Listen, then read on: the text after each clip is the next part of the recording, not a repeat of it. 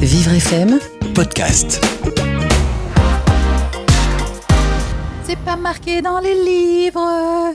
Le plus important à vivre est de vivre au jour le jour.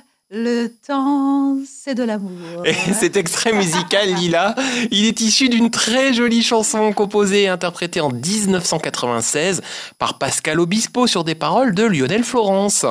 Vous aurez reconnu la chanson Lucie. Et là, je vous regarde, Jason. Je devine que vous adorez tout comme moi cette chanson très romantique. Bah oui, c'est mon côté fleur bleue, Lila, vous le savez. Et Eh oui, gros carton en termes de vente, mais aussi en estime. Lucie de Pascal Obispo fait désormais partie du répertoire français.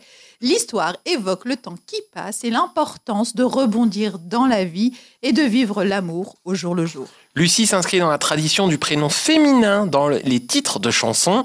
Chez Johnny, il y a eu Laura, hommage à sa fille, ou Marie, dont nous avons déjà parlé ici sur Vivre FM. Mais il y a aussi, par exemple, le chanteur Khaled avec Aïcha. N'oublions pas non plus, Jason, Serge Gainsbourg avec Elisa, Elisa ou Laetitia. Petite Marie de Francis Cabrel ou encore Hélène de Rock Voisine. Moi aussi, j'aimais aussi euh, Elle a les yeux bleus, Belinda.